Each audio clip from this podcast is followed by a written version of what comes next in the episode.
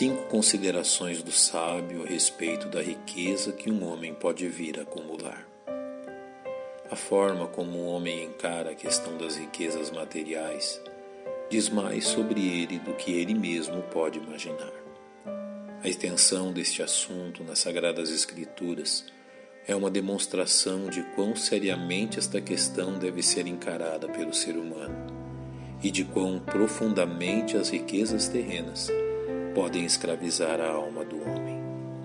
Encontramos no livro de Eclesiastes precioso ensino quanto a este tema, tratando a questão das riquezas terrenas a partir de três verdades básicas.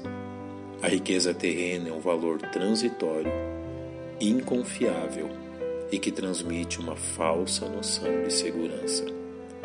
O quinto capítulo deste livro nos apresenta seis razões que servem para reforçar esta verdade e faremos bem em dar ouvidos a elas. A primeira destas verdades é que riqueza terrena alguma é capaz de satisfazer a alma humana, como lemos no versículo 10. Quem amar o dinheiro jamais se fartará, e quem amar a abundância nunca se fartará da renda. Também isto é vaidade. Não há quantidade de dinheiro, bens ou posses que faça uma pessoa satisfeita, pois a alma humana sempre desejará mais. Encontramos a razão desta verdade na insaciável concupiscência dos olhos, como citada pelo apóstolo João. A segunda verdade que encontramos no quinto capítulo do livro de Eclesiastes nos ensina que, junto com as riquezas que uma pessoa acumula, são acrescentadas responsabilidades adicionais à vida, como vemos no verso 11. Onde os bens se multiplicam, ali se multiplicam também os que deles comem. Que mais proveito, pois, têm os seus donos do que os ver com os seus olhos?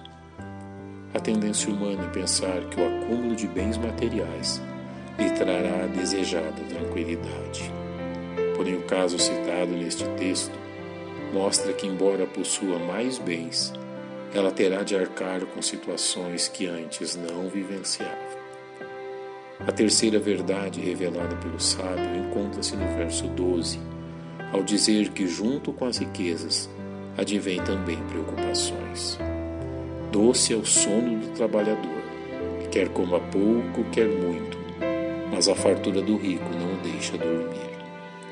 A falta de sono do homem abastado pode ser resultado de seu temor de ser roubado e desprovido de seus bens, ou mesmo consequência das acusações de sua consciência quanto a crimes que tenha cometido a fim de proteger seu patrimônio.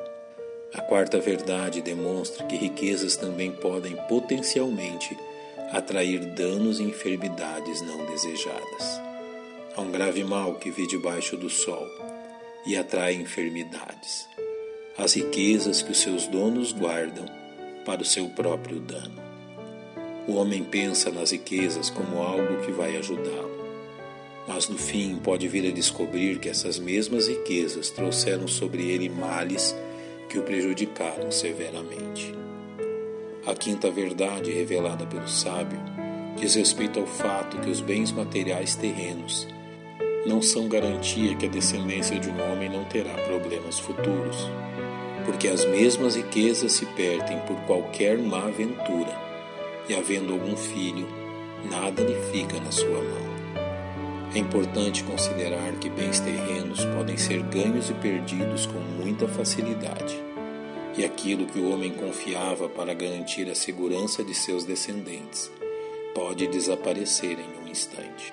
A sexta e última verdade revelada pelo sábio nos lembra que riquezas terrenas não nos acompanham na eternidade.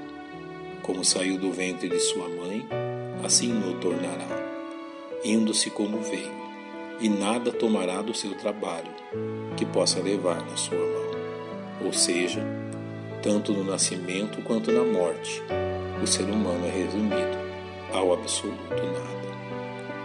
Quão importante é que nos lembremos da exortação do Mestre quanto a esta questão. Acautelai-vos e guardai-vos da avareza, porque a vida de qualquer não consiste na abundância dos bens que possui. Pai, nós te louvamos pela tua instrução e reconhecemos a verdade dos teus preceitos. Em nome de Cristo te agradecemos. Amém. Que Deus vos abençoe.